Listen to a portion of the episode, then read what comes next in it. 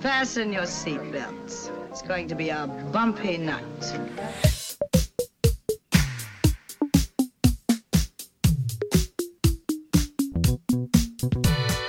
Achtung, Aufnahme.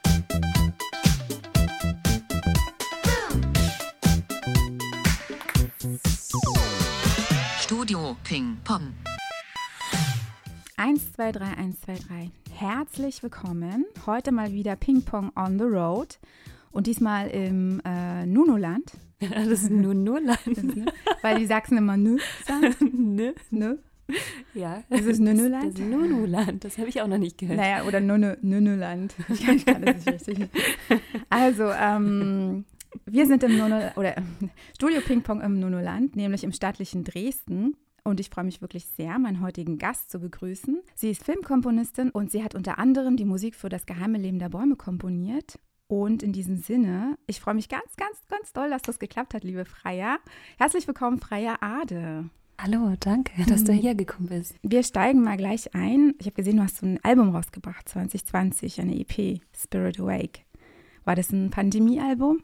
Sozusagen, ich konnte nicht raus, ich komponiere? Nein, ich hatte die Tracks auch schon vor Corona in der Mache sozusagen, aber ich habe es dann während der Pandemie fertiggestellt. Das geht nicht so schnell, den ganzen Produktionszeitraum und ich glaube im März war doch der erste Lockdown und im Juni wurde das dann schon, also war das eigentlich Ja, schon okay. fertig. Also ähm, ich habe eine falsche Vorstellung, wie lange so. Genau. ich denke so, okay, Also- mm, ein, ein Tag. Nee, also es hatte auch jetzt inhaltlich nicht unbedingt was mit der Pandemie Mhm. ähm, zu tun. Also zumindest Ideen gab es vorher schon. Ich habe die dann während der Pandemie dann auch weiter ausgearbeitet. Mhm, Bist du dann eigentlich zu diesem Beruf gekommen, beziehungsweise gab es einen Berufswunsch, dass du irgendwann mal gesagt hast, ich will Filmmusik komponieren? Oder war es eher, ich will einfach Musik machen und dann kam es dazu, dass du auch komponiert hast? Gab es irgendwie, gab es einen Auslöser oder wa- was ist passiert? Wie, wie bist du dazu gekommen? Also ich habe mich eigentlich als Teenager oder auch als Kind, war ich immer schon vollkommen fasziniert von Serien, also Fernsehen, Filmen. Und ich habe dann in meiner Jugend also auch sehr viel Filmmusik gehört, ehrlich gesagt. Also, Welcher ist dein Lieblingskomponist, Komponistin? Oh Gott, also das ist, das ist sehr, sehr schwer zu sagen. Das hat auch immer natürlich gewechselt, weil man Stimmt, ja, dann neue Dinge kennengelernt hat. Ich glaube, wer mich sehr geprägt hat und es ist, denke ich, Thomas Newman Mhm, mhm. und der mich sehr berührt hat, aber das war nicht der erste Komponist, der mir bei der Filmmusik über den Weg gelaufen ist, sondern ich habe erstmal vor allem diese großen epischen Sachen viel gehört, Herr der Ringe Soundtrack und Okay. Harry Potter. Ja. Also, ich hatte halt auch kein Internet zu der Zeit oder irgendwie so, dass man Zugriff hatte irgendwie auf vieles. Und meine Mitschüler haben mir die- CDs gebrannt, zum Beispiel, die, die, die das kaufen durften oder Ja, die das dann hatten. Und dann habe ich das halt auch gehört. So, das war einfach so eine Welt, wo ich da schon dann immer den Film dann so geguckt habe und die Musik eigentlich voll auswendig kannte praktisch. Das habe ich ganz viel gemacht, sowas. Ich bin da eigentlich nie drauf gekommen, dass ich jetzt Filmkomponistin werden könnte. Ich war immer kreativ. Ich habe in der Band gespielt, ich habe Songs geschrieben und als ich dann angefangen habe, Musik zu studieren, habe ich dann im zweiten Jahr noch Komposition mit dazugenommen. Und weil ich einfach gemerkt habe, das ist viel mehr meine Welt. Also ich habe mich dann für Komposition noch beworben als Zweitfach und wurde da auch aufgenommen und habe dann praktisch so auf dieses Filmmusikstudium auch so ein bisschen hingearbeitet, sage ich mal. Ja.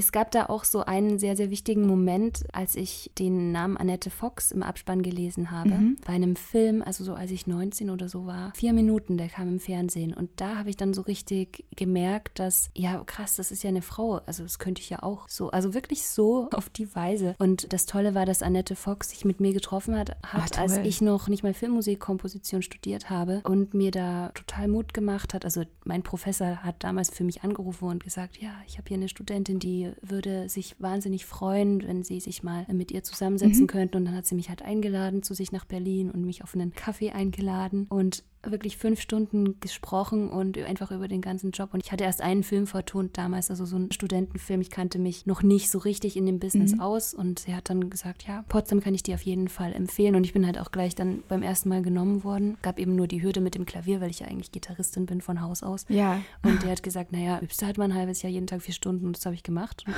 Punktlandung. Bumm. ja, nee, dazu muss man sagen, man kann nicht in einem halben Jahr auf einem professionellen Level lernen, Klavier zu spielen. Ich hatte auch schon äh, als Nebenfach Klavier, aber ich habe dann heute mal richtig Gas gegeben. und das war auch ein wirklich, sag ich mal, ein sehr wichtiger Teil, einfach so ein Vorbild zu haben. Sie ist nach wie vor ein unheimliches Vorbild mhm. und ich kann einfach nicht glauben, dass wir jetzt Kolleginnen sind. Das, das ist doch geil. großartig, wenn man so einen Voll. Mentor hat, ja. Also, ja, ich weiß nicht, ob sie jetzt mein Mentor ist, aber sie hat trotzdem immer so ein bisschen geguckt, was ich nebenbei so mache. Und ja. jetzt, letztes Jahr waren wir zusammen in einem Online-Meeting mhm. und da hat sie mir nachher, hat sie mir nachher noch geschrieben, die Mail hätte ich mir am liebsten ausgedruckt. Also will ich auch noch ausdrucken, ich muss die mal einrahmen, dass sie sich mega für mich freut und meine Musik echt toll findet und dass wir uns mal wieder treffen sollten. Also, also sowas ist doch toll, ne? wenn jemand auch wirklich sich die Zeit nimmt, damit jemand zu sprechen, der das auch machen möchte. Und, ja. Oh, da geht mir ein Herz auf. Ja, so Frauen, die Frauen supporten, das, ja. ist, das ist das, was ich möchte. Genau. Witzige Frage, wahrscheinlich ist das bei dir relativ klar. Ich muss immer sehr viel erklären, was ich beruflich mache. Aber wie würden denn deine Eltern und deine Freunde deinen Job beschreiben? Also meine Eltern keine Ahnung, was die denken, was ich mache. Ich glaube, das ist für viele relativ abstrakt oder mhm. schwer sich vorzustellen. Meine Freunde haben da vielleicht, glaube ich, eher einen Einblick, die zumindest auch künstlerisch aktiv sind. Ich glaube, die denken, dass ich einfach nur im Stress bin oder einfach eigentlich, es ist schwierig zu sagen. Also, äh, was meine Freunde von mir mitkriegen, ist wahrscheinlich, dass ich mich immer sehr einkapsel, sozusagen in meinem Studio. Und dann gibt es halt einfach auch Phasen, wo nur du liefern musst, liefern musst, liefern musst und da jeden Tag irgendwie einen Haufen Meetings und Gespräche hast. Also, ich glaube, das ist auch was, was meine Freunde so ein bisschen mehr mitkriegen. Die, die harte äh, Realität des, der Industrie. Wenn du eine Werbefläche hättest, irgendein Plakat oder vielleicht nicht nur ein Plakat, sagen wir mal, du hättest Sendezeit im Fernsehen oder im oh. Kino. Was würde da zu sehen sein? Oder was wäre da abgebildet, wenn es ein Plakat ist? Wenn es ein Plakat ist, ich vielleicht einfach so einen Spruch draufschreiben mhm. oder so. ja, Hört was, mehr Musik. nee, nee, auf keinen Fall. Vielleicht sowas wie, es seid gut zueinander. Das ist auch schön. Wir sind ja hier in deinem Studio heute und du hast ja schon extrem viel Technik hier. Aber gibt es irgendeine Technologie, die du dir wünschen würdest, die noch nicht existiert, die praktisch dein Arbeitsleben leichter machen würde? Gibt es irgendwas, wo du sagst, das brauche ich, das muss mal erfunden werden? Also, was natürlich hammergeil wäre, das hatte ich, habe ich schon früher mir immer vorgestellt, wenn es eine Technologie gäbe, die lesen könnte, wie ich die Musik höre und das exakt so oh, wow. übertragen könnte. Also einfach praktisch, dass man es gar nicht mehr selber produzieren müsste müsste man einfach genau die Vorstellung, man hört es und dann ist es direkt da, dass man nicht die ganze Arbeit sich machen müsste. Also das wäre ja sehr geil. Ja, ja genau. Wahnsinn. Mir würde auch schon sehr helfen, wobei ich nicht weiß, ob es sowas gibt, sowas wie ein Mixometer oder so, das dir die Schwächen deiner Mixe zeigt. okay. Also sowas. Es gibt diese Mittel, man muss sie aber nur selber lesen können. also, okay. Und man muss sie die Mühe machen, zu sagen, oh, ich bin nicht so breit, wie ich wollte oder ich bin zu ja. oder ich bin nicht monokompatibel oder die, ja, die Sachen ja. musst du halt alle selber. Es wäre schon geil, wenn es so eine Software gäbe, die sagen könnte, ey, dein Bassbereich wird im Kino nicht funktionieren. so. hm, also an alle Entwickler da draußen. Hier gibt es eine Marktlücke.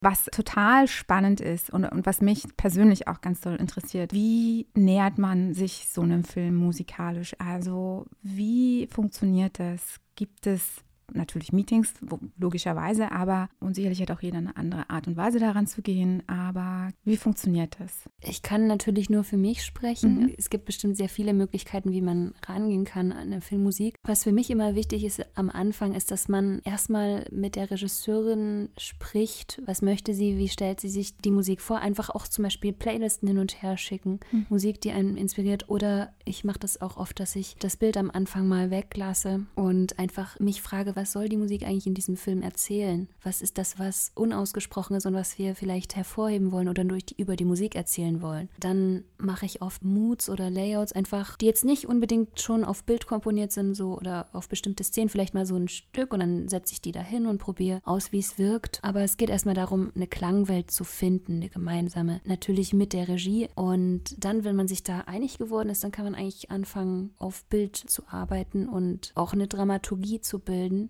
Mhm, mhm. Und da fange ich, habe ich jetzt so an mir selbst beobachtet, immer sehr gerne mit den schwierigsten Sachen an, also mit den emotionalsten Punkten. Ja, es ja. gibt ja auch so funktionale Filmmusik, die irgendwelche Fahrten oder Übergänge Ja. kaschiert oder angenehm macht Mhm, anzuschauen okay, und so weiter. Ich glaube, ich bin so, ich mache immer erst die am härtesten zu knackenden. Stellen. Stellen. Genau. Und, und dann mache ich den ganzen Rest. Okay. So mache ich das immer.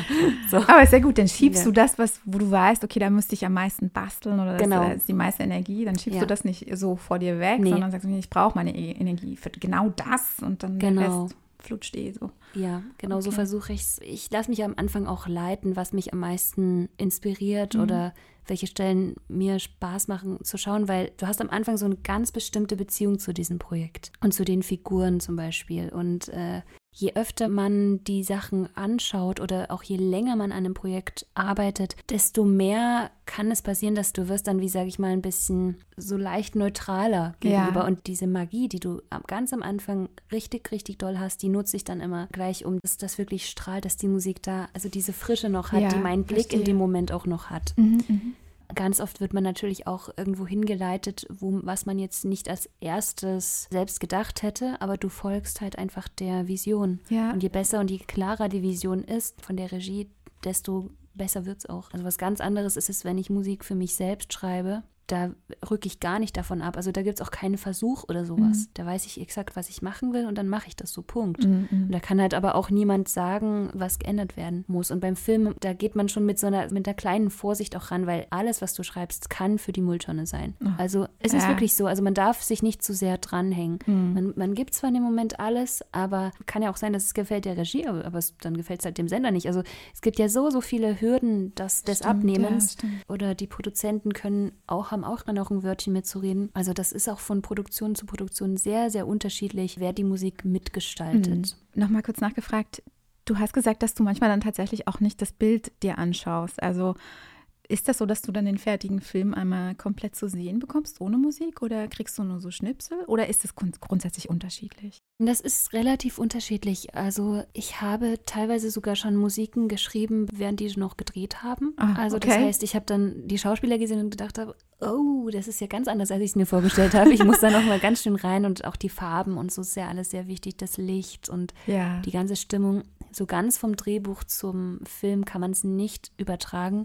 Zum Beispiel bei Das geheime Leben der Bäume habe ich fast alles ohne Bild komponiert Oh, wow. als ich für diesen Film gepitcht habe, oder der Regisseur mich gefragt, ob ich mal was machen könnte. Und da habe ich auch nur auf Basis, was ich mir darunter vorstelle. Und ich kannte dann auch nicht mal Peters Stimme, also Peter Wohlebens Ja. Stimme oder sein Aussehen. Nur das Thema, was mir Jörg Adolf erklärt hatte. Und da habe ich so sechs Tracks in einer Woche gemacht, mich da wirklich ganz abgeschottet, ganz in Ruhe. Und davon sind, glaube ich, auch vier letztendlich im Film dann Ach, Äh, aus dem Pitch. ja, Oh, genau. toll. Sogar noch aus dem Pitch ist noch nie bei einem anderen Projekt passiert, aber Wahnsinn. das hat denen sehr gefallen. Aber da musst du halt auch eine Editorin haben, die mit den Musiken arbeitet. Ich habe auch schon sehr viel geschrieben, wo dann die Editoren das einfach dann halt nicht angehört haben und dann musste eben doch alles selber gestalten. Schön finde ich es immer, wenn es so ein Ping-Pong ist, wenn man sozusagen Ja. den. ich liebe das, wie Editoren umgehen mit Musik, weil sie teilweise nochmal andere Sachen sehen. Und bei Das geheime Leben der Bäume war es zum Beispiel so, dass ich bestimmte Szenen also im Kopf hatte für eine Musik. Und dann hat Anja Pohl, die Editorin, das ganz anders hingelegt, wo ich gedacht habe, okay, krass. Im Endeffekt fand ich es äh, super, wie sie es gemacht hat. Ja. Dann passe ich das natürlich noch an und so weiter. Aber das ist sehr ein sehr smoothes Projekt gewesen. Andererseits gibt es auch Projekte, die vollgestopft sind mit Temp-Musiken, also so temporären Musiken, die von allen möglichen berühmten anderen FilmkomponistInnen sind und du sollst das dann halt einfach nur so gut wie möglich und so nah wie möglich nachkomponieren, Hm, verstehe, verstehe. wo dann sehr wenig Originalität von dir gefragt ist überhaupt. Äh, Sowas gibt es auch. Also das ist sehr unterschiedlich. Aber für mich ist es immer ganz, ganz wichtig am Anfang, dass ich auch eine Zeit habe, äh, gerade am Anfang eines Projektes, dass ich mich nicht hetzen lasse. An einem Anfang von einem Projekt, da mache ich alles aus. Also da schotte ich mich komplett ab. Da muss ich mit diesem Film erstmal eine Beziehung aufbauen und mir so diese Welt überlegen. Und danach geht es dann alles relativ schnell. Dann kann man auch liefern und so weiter.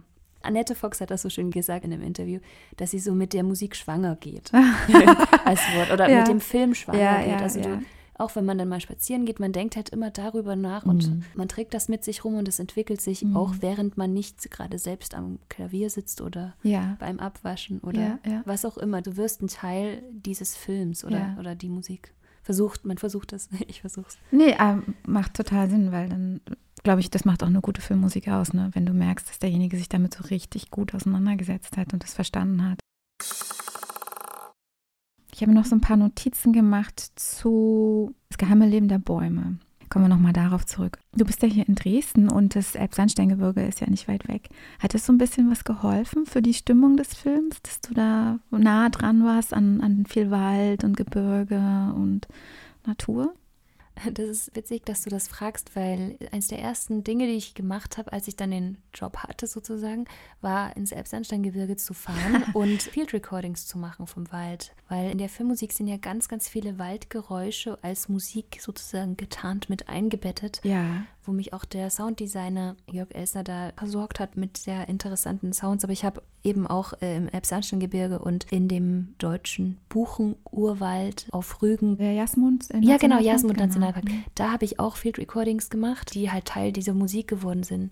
Also ja, aber ich muss sagen, das Elbsandsteingebirge wirklich dieser Tag war schrecklich, weil ich einfach so viel Zerstörung da gesehen habe. Angebliches Naturschutzgebiet, mir sind da fast die Tränen gekommen. Ja. Der Film war ja vor zwei Jahren und jetzt ist es eigentlich noch schlimmer geworden. Also so viele tote Flächen. Das ist schlimm, wenn du da auf dem Berg stehst und da siehst diese Vierecke der toten Bäume Ja, und ja. so weiter. Und die werden dann halt auch alle rausgeholt und dann hast du wieder keinen Schatten. Ich höre ja immer die Podcasts von Peter weiterhin. Sehr und gut. bin da immer äh, und denke mir dann immer mein, mit meinem Laien, mit meiner laienhaften Meinung so, oh nein, das ist alles ganz, ganz falsch, wie die Forstwirtschaft das macht. Vielleicht machen sie es ja auch gut, aber es ist ich, für mich als, als Mensch und wirklich als großer Naturliebhaber, ich, für, mir tut das sehr weh. Wirklich, mir tut es im Herzen echt weh, wenn ich sowas sehe. Ja, ganz toller Film. Ähm, wir haben nochmal den Film featuren hier. Und die Musik, die du dafür gemacht hast, war ja auch wirklich ganz grandios. Wir haben uns ja, ja gerade schon mal ganz bisschen darüber unterhalten. Ich finde auch, dass die, die Stücke, die in dem Film sind, wie, ja, wie Wurzeln, wie lange Nachrichten, die lange wandern. Also, dass das sich schon auch in der Musik widerspiegelt. Also, im ersten Mal ist es mir nicht aufgefallen, da hat es wundervoll zusammen funktioniert. Im zweiten Mal, wo ich dann drauf geachtet habe, ich habe so ein bisschen versucht auch rauszuhören, hast du nur Streicher verwendet, was du nicht hast? Und dachte ich, ja, das hat was damit zu tun, dass das ein Holzinstrument ist. Also, ob da so eine Sachen dann auch mit eingeflossen sind oder zum Beispiel gab es eine Szene, wo so, da ging es um die Straßenbäume, also diese äh, Baumkinder. Da hast du Gitarre komponiert. Und dann habe ich überlegt, okay, das hat gepasst, das war super, aber auf einmal waren die Streicher weg. Und ich war so, ah, okay, hat das was damit zu tun, dass äh, Gitarre eher Straßenmusik äh, oder weil das so, so ein junger Baum war, gab es eine Intention dafür oder war das, hat es in dem Moment einfach vom Gefühl viel besser gepasst als ein Streicher? Deine Intention liegt da schon richtig, dass ich da ganz bewusst mit Holzinstrumenten gearbeitet habe und auch keine Blechbläser oder sowas da für passend empfunden habe. Also eigentlich fast alles, was man da hört, sind Holzinstrumente. Und Gitarre ist ja auch aus Holz oder Streiche. Solo-Cello spielt eine wichtige Rolle. Klavier hat ein bisschen viel Metall auch, aber ist auch hat Viel auch viel Holz. Holz. genau, es, also das ist einfach, ein- dass man diese Urigkeit und dieses Schwingen auch einfach hören kann, diese Ja. Natürlichkeit. Vielleicht ist Metall, ich weiß nicht, ist vielleicht auch nicht so natürlich. Mhm. Also es war jetzt eigentlich nur eine, natürlich ist auch nur, was Menschen sich dann denken und irgendwie so natürlich ein bisschen konzeptionell. Ja. Aber jeder, der schon mal neben einer Geige oder einem Streich oder einer Gitarre gesessen hat, das schwingt, also ja gut, Bläser auch ist sehr laut, es schwingt einfach anders. Ja, ja. Sagen wir es so, es ist einfach ein anderer Resonanzraum. Und ich fand das sehr passend, dass wir jetzt bei dieser Straßenkinderszene so Steelstring genommen haben. Das war eine Idee von Jörg, dem Regisseur. Äh, Ich glaube, es hatte fast schon eher so eine Western-Konnotation für ihn. Ja, ja, das Also es hat war es tatsächlich Der, gehabt. auch, der, ja. Genau, der ist nicht sozusagen in dem restlichen Klang eingebettet. Du hast mir erzählt, dass du da im Seminar die einzige Frau warst. Habe ich das richtig in Erinnerung? Ja. Ja. Und dass es da so ein bisschen darum ging, dass so deine Weiblichkeit eben auch versteckt hast, gerade weil da so eine Männerdomäne auch eben geherrscht hat. Und du jetzt aber an einem Punkt angekommen bist, wo du sagst, ich habe keinen Bock mehr, das zu verstecken. Ich bin eine Frau und ich will das auch nicht mehr verstecken. Gab es einen Auslöser dafür oder war das so ein Prozess, der sich über Jahre lang hingezogen hat? Ich glaube, das war ein, war ein langer Prozess. Also ich war eigentlich immer die Einzige, Mhm. egal was ich studiert habe. im Musikstudium, also in meinem ersten Musikstudium, was auch ein Instrumentalstudium war, ist das nicht ganz so äh, ins Gewicht gefallen, weil da hast du eh Einzelunterricht. Ja. Es ist nur mal, du hast halt niemanden, sage ich mal, zum Reden, niemand in deinem, also äh, es gab auch nur wenige andere männliche Studenten, die dann viel älter waren zum Beispiel oder also zehn Jahre Ja. Eltern, das ist halt schon ein echter Unterschied, wenn du Ja, 20 ja. bist oder so.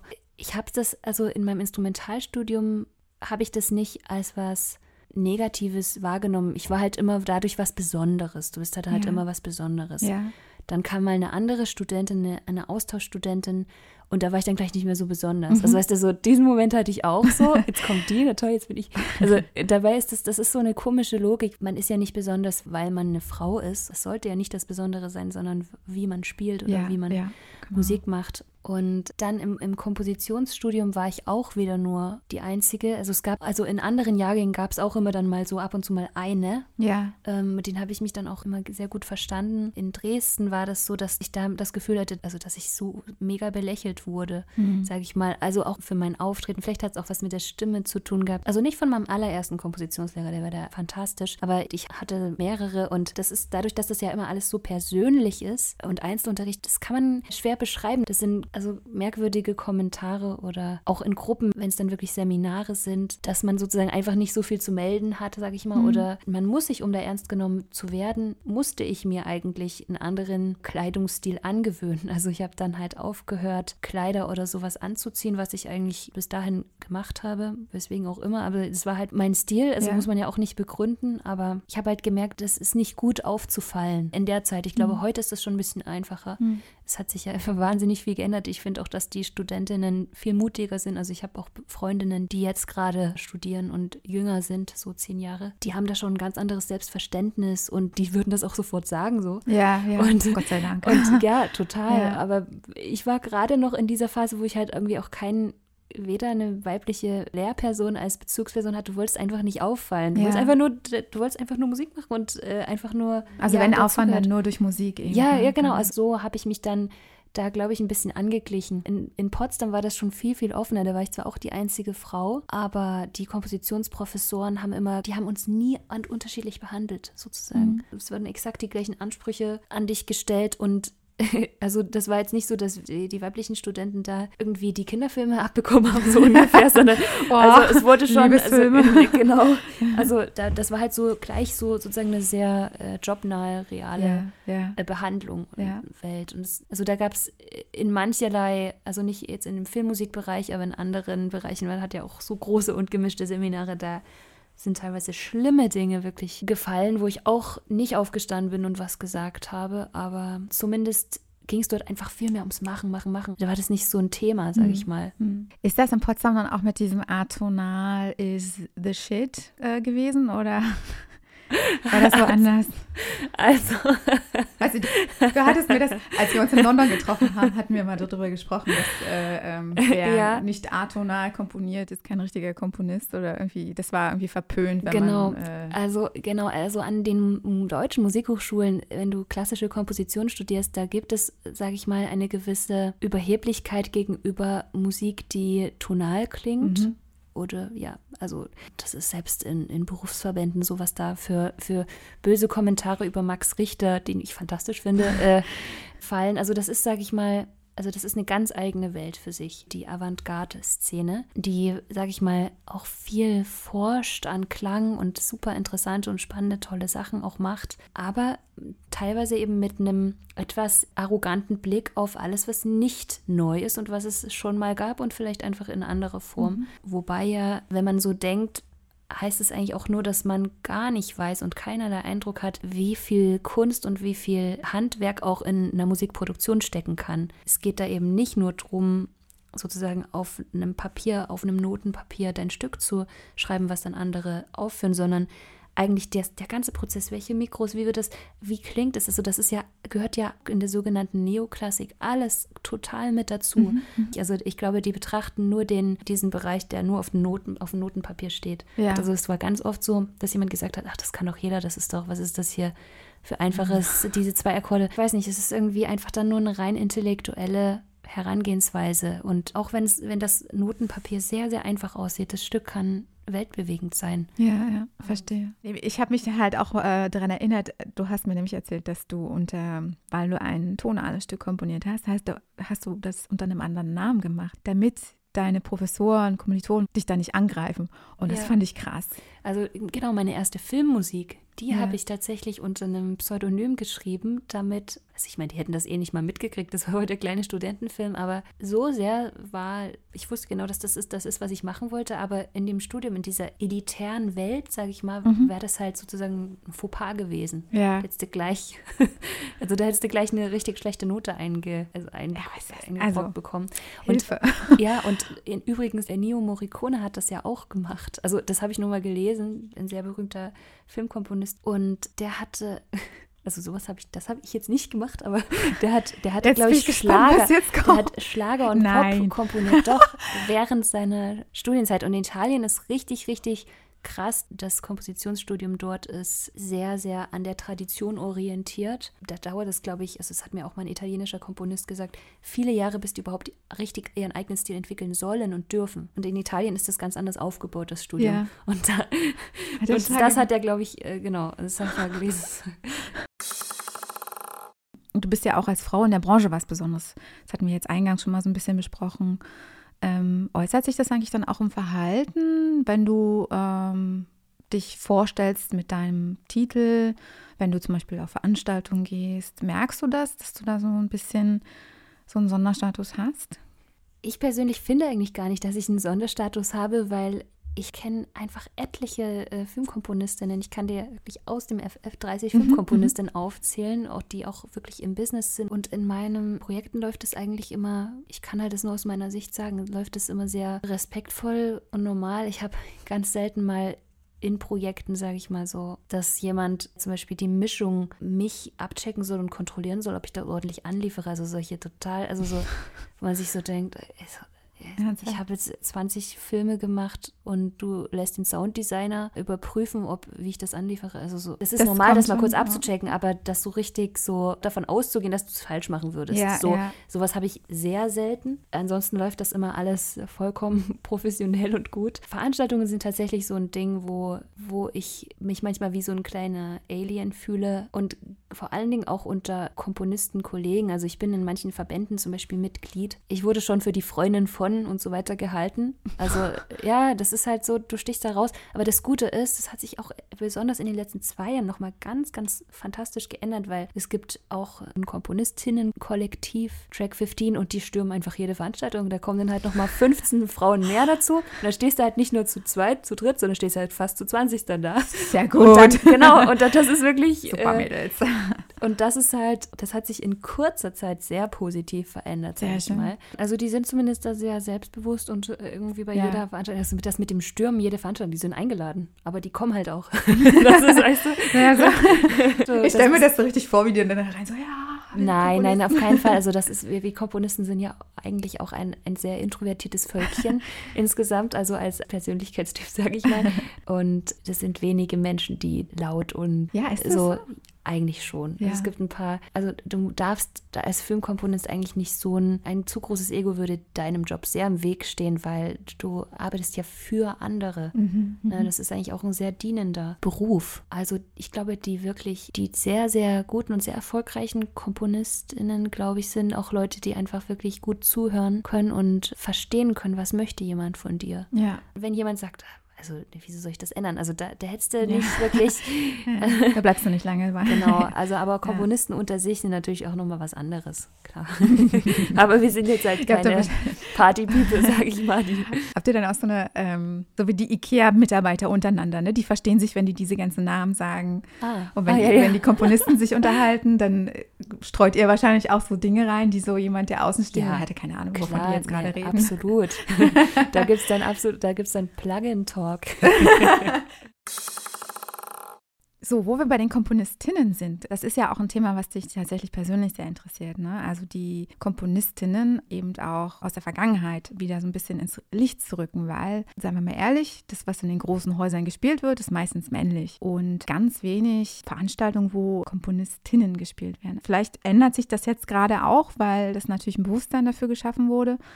Aber so viel gibt es ja eigentlich auch gar nicht oder es ist gar nicht so viel erhalten. Kannst du dir erklären, warum, wohl man ja auch um Komponistinnen weiß, warum das nach wie vor so ein bisschen immer mal wieder so einen kleinen Schubs braucht, so hey, es gibt auch weibliche Komponistinnen? Spielt die doch mal auch. Ich bin keine Expertin auf dem Gebiet, beziehungsweise ich habe so diesen kompletten historischen Überblick habe ich nicht, dass ich die Frage richtig gut beantworten kann. Aber ich könnte mir vorstellen, dass halt, also erstens gibt es Werke, die von Komponistinnen veröffentlicht wurden, unter einem männlichen Namen zum Beispiel, mhm. die jeder kennt als das Werk von Felix Mendelssohn Bartholdy, aber eigentlich ist es von Fanny, mhm. also von Fanny Hensel oder Mozarts Schwester, also Wolfgang Amadeus Mozart hat auch Werke von seiner Schwester Anna Maria als seine eigenen veröffentlicht. Ich denke, dass die Macht in der Gesellschaft lag ja schon immer, nicht immer, aber seit ein paar hundert Jahren mindestens bei Männern und das hat sich ja durch die Romantik auch nochmal sehr verstärkt, also im 19. Jahrhundert. Es hat so viele Zusammenhänge, dass nicht gespielt wird, dass, also vielleicht wurde es auch gespielt oder dann wurde es aber nicht weitergespielt. Da gibt es ja auch viele männliche Kollegen, die dann nicht weitergespielt wurden wurden. Und dann mhm.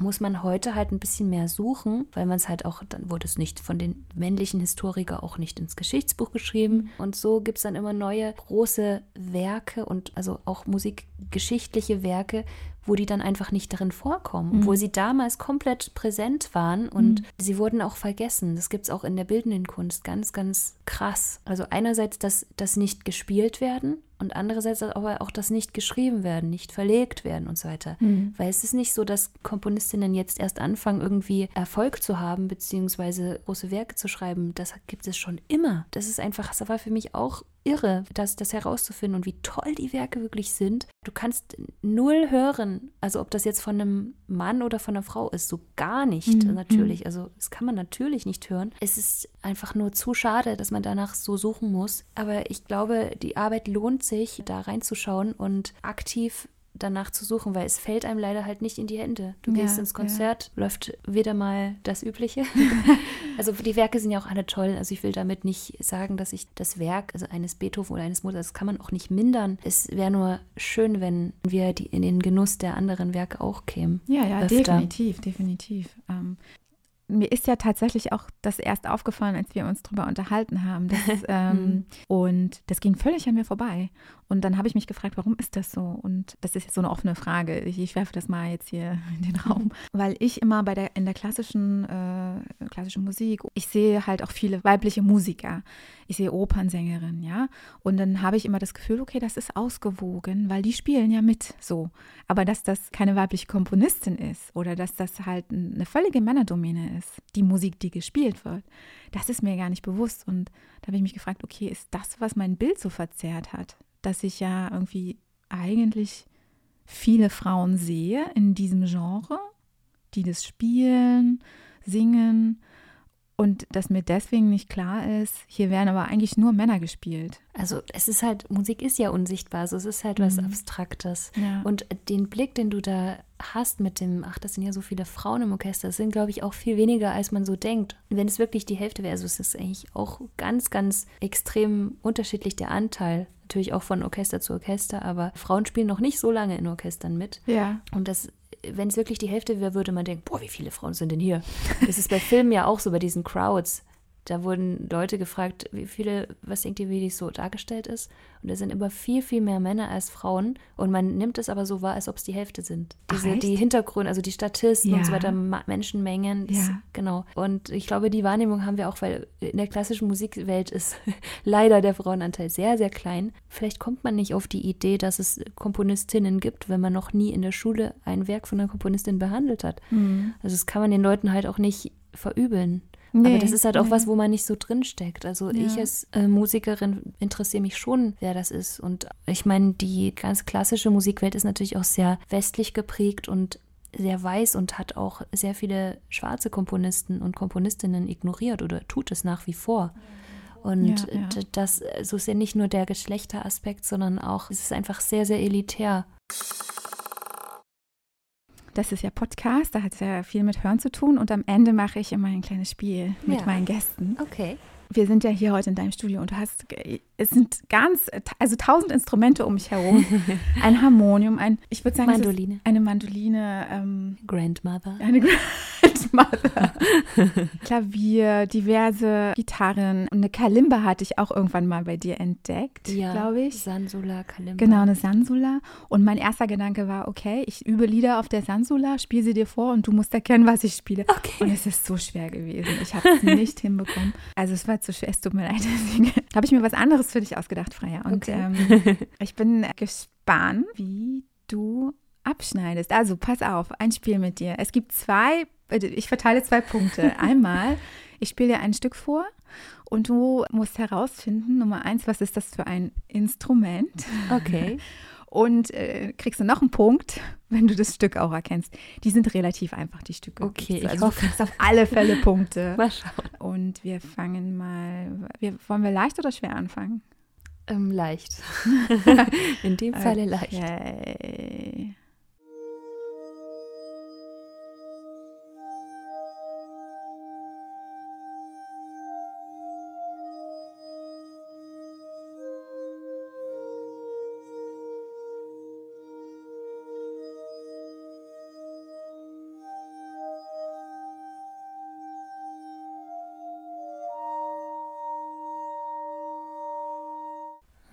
Amazing Grace. Ja.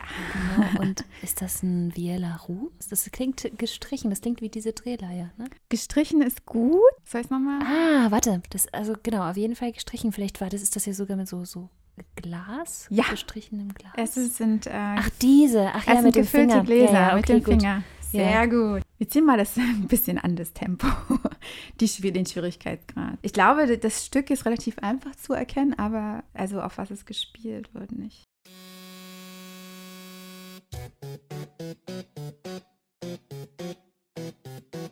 Okay, also das ist der Bergkönig von Grieg.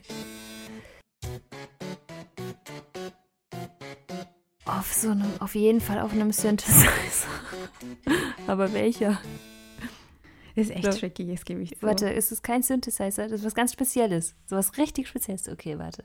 Vielleicht so, vielleicht sind das da geblasene Karotten.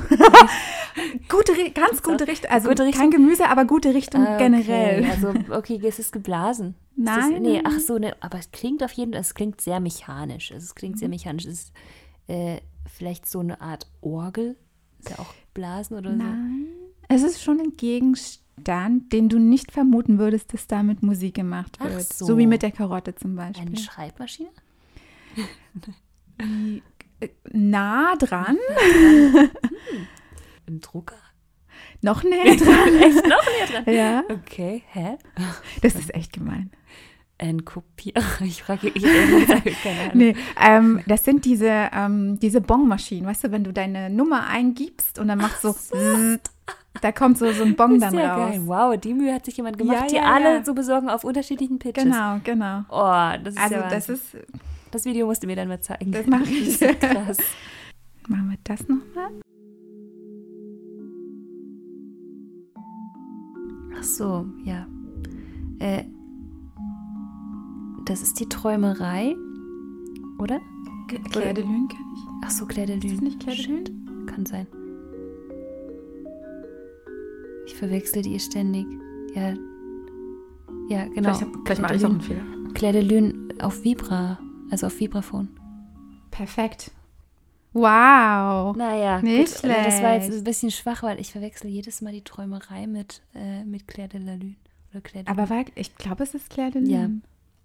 Aber du hast, hey, du hast das Vibraphon sofort erkannt. Ja, ja, klar, aber Nicht schlecht. das war ja auch das einzige echte Instrument, was du hier angeboten hast. Ja. Das andere ist ja alles sehr experimentell. Ja, wir bleiben experimentell. Okay. Jetzt kommt was ganz Abgefahrenes.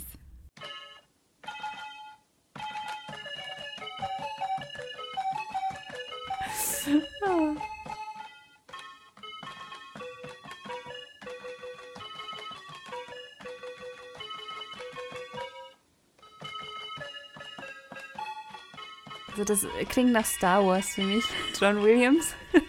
Genau. Aber das Instrument, was soll das denn sein? Das klingt wie so ein ganz billiges Kinderkeyboard. Keys, es hat Keys, ja? hat Keys, okay. Ähm, vielleicht ein Gameboy oder irgendwie äh, ein, Na, Nein. dran? ähm, hm. Es hat Keys, okay. Äh, also eine richtige Tastatur auch. Also sonst könnte man das ja gar nicht spielen. Es war sehr pianistisch gespielt. Mhm, Was könnte das noch sein? Ein DDR-Klavier? So, so ein DDR-Toy-Piano? Nee. Das ist auch wirklich schwierig. Sag. Das ist ein Taschenrechner. Was? Ja. Aber mit, wie, wie sieht der aus? Das sind so äh, japanische Taschen. Ich habe jetzt nur die, ähm, Ach so, die Sounddateien, Mhm, aber ja. ich schicke dir gerne das, äh, das Video. gut. Das, da gibt es wirklich Leute, die spielen Stücke auf diesen Taschenrechnern. Ich glaube, das sind so Casio-Taschenrechner, die machen dann so. Ah, das ist ja cool. Da muss man ja aber auch genau äh, Ja, ja. gucken Okay. und merken, welche Auf jeden Reihenfolge. Fall. Krass. Auf jeden Fall. So, jetzt haben wir noch mal was. Jetzt haben wir noch mal was Leichtes.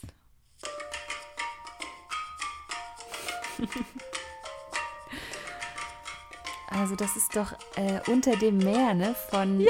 äh, meine Gott, warte, der Komponist Alan Menken.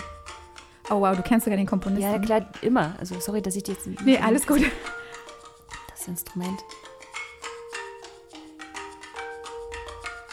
Äh, klingt also auf jeden Fall wie ein gestimmtes Idiophon, also irgendwas, wo man drauf schlägt. Ja. Ist das zufällig ein afrikanisches Instrument? Nee. Also Aber- so Balafon-mäßig? Also, sagen wir mal, sagen wir die sind auch super. da habe ich auch einige Stücke gefunden, aber das war, ja. Es ist auf alle Fälle, äh, ich glaube, aus der Not geboren, dieses Instrument so. Deswegen, Ein selbstgemachtes Xylophon oder so? ja, Xylophon-Richtung ist schon, also das geht in die Richtung. Marimbaphon, selbstgemachtes? Nee. Vielleicht einfach Flaschen aufgestellt? Ja, Das wirklich? ist eine Flare Drum. Also das ist, das Flare sind Drum. ähm, Plastikflaschen mit äh, Luft gefüllt. Die sind dann so ange... Habe ich auch noch nie in meinem Leben vorher Ja. gesehen gehabt. Kann ich auch nicht. Und ähm, genau, und dann hauen die da so drauf. Und das macht dann Töne. Also, das war's schon, liebe Freya. Wir haben es äh, geschafft. Du hast den Stresstest bestanden auf alle Fälle. Ich schicke dir auf alle Fälle mal die Videos mit den ganz abgefahrenen Cool. Sachen. Das ist ganz, ganz spannend, was, was, was die Leute machen. Vielleicht aus einer Pandemie heraus, keine Ahnung, aber auf was sie alles kommen. Auf alle Fälle danke ich dir für das tolle Gespräch heute. Ich habe ganz viel gelernt. Ich, nicht nur neue Komponistinnen, sondern auch, wie das funktioniert mit der Filmmusik. Ja, wir können so ein bisschen zusammenfassend sagen, dass leider nach wie vor viel zu wenig Frauen gespielt werden oder dass da noch nicht so viel Lobby da ist, die sie eigentlich verdienen und die sie in der Geschichte verdient hätten und die sie vielleicht jetzt mal langsam verdienen sollten. Und ähm, aber da arbeiten wir weiter dran. genau, also liebe Freya, vielen Dank. Vor allem, dass wir heute hier bei dir aufnehmen konnten. Das ist wirklich ähm, ganz toll. Ja, gerne. Danke, dass du extra hergekommen bist. Auch sehr gerne. Ich werde werd mir jetzt noch ein bisschen Dresden angucken, mich inspirieren lassen. Wer mehr über Freya erfahren möchte, der kann das auf ihrer Webseite www.freyaarde.com. Du bist auch auf Twitter unterwegs und auf YouTube. Ich werde das alles in der Beschreibung verlinken. Genau. Und dann, also ich sitze hier auch am Piano.